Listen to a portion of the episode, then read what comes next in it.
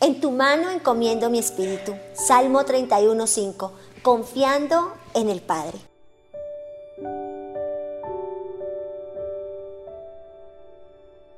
Poco antes de que Jesús iniciara su ministerio, fue al Jordán para ser bautizado. Después de salir del agua, dice la Biblia que el Espíritu Santo descendió en forma corporal de una paloma y permaneció sobre él. Vi al Espíritu que descendía del cielo como paloma y permaneció en él. Juan 1.32. Jesús sabía que para desarrollar su ministerio de una manera poderosa, eficaz, necesitaría la ayuda del Espíritu Santo. El Espíritu Santo lo acompañó durante toda su jornada ministerial, más aún cuando eh, vivía momentos difíciles, situaciones muy fuertes como sentir la muerte cerca. Jesús exclamó con fuerza, Padre, en tus manos encomiendo mi espíritu. Y al decir esto, expiró. Lucas 23, 46.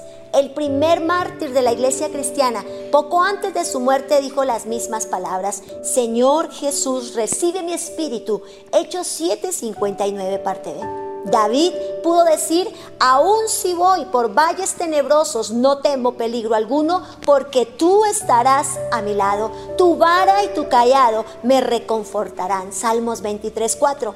David no sentía porque de repente estaba pasando las situaciones a su alrededor, pero aunque tal vez no lo sentía, no lo sabía, ¿sabes qué sí sentía y qué sí sabía? Que estaba seguro en Dios. El Padre nos acompaña. El Padre está en nosotros, vive en nosotros. En cada paso, en cada etapa de nuestra vida, podemos confiar en Él, en su amor. Su amor nos cuida, su gracia está con nosotros, su amor nos protege y debemos estar seguros de vivir en santidad para el día que nos toque partir de esta tierra. Seamos transportados portados para ver su rostro, ese encuentro cara a cara, ese encuentro maravilloso con el Padre. Pero antes de partir en esta tierra debemos vivir confiados, seguros, con la certeza y la firmeza que el Padre siempre está con nosotros. Confía en el Padre, crea al Padre, recuerda lo que la palabra nos dice en el Padre nuestro, Padre Santo, Padre nuestro, tú que estás en los cielos, tú que estás sentado en el trono, ¿cierto que sí? Pero no solamente está allí sentado en el trono, tal vez indiferente, está sentado en en el trono expectante, dispuesto, atento a sus hijos, dispuesto para oírte. Así que confía, es un tiempo para confiar, es un año para creer, para caminar en la seguridad, en la confianza, en la certeza, en la fe firme que tenemos un Padre que siempre nos ayuda, que siempre nos oye, que siempre está con nosotros. Hoy te digo, confía en el Padre.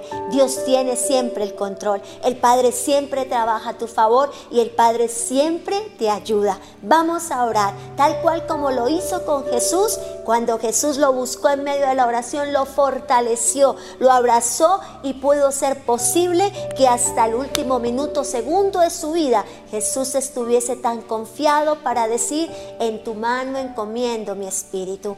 Padre de la gloria, hoy estamos delante de tu presencia, tus hijos, unidos con mis amigos, en unidad de la oración, fortaleciéndolos, Dios. Si hay algunos abatidos, desanimados, desconfiados, temerosos, Padre de la gloria, hoy nos fortalecemos a través de la palabra y en tus manos encomendamos nuestro espíritu, en tus manos encomendamos nuestro camino, en tus manos encomendamos nuestra familia, todo lo que somos, lo que representamos, Padre, en tu nombre está, en ti confiamos, en ti estamos seguros, echamos fuera de nosotros todo pensamiento de derrota, de desconfianza, de incredulidad. Y declaramos una vez más, Señor, en ti confía mi alma, en ti reposa mi espíritu, en ti reposa mi alma, en ti puedo estar seguro y confiado todos los días de mi vida, porque tú, tu vara, tu callado siempre me infunden aliento, infunde aliento, fuerza y capacidad para que cada uno pueda seguir adelante en Cristo Jesús. Amén y amén. No lo olvides, siempre confiando en el Padre. Feliz y bendecido día.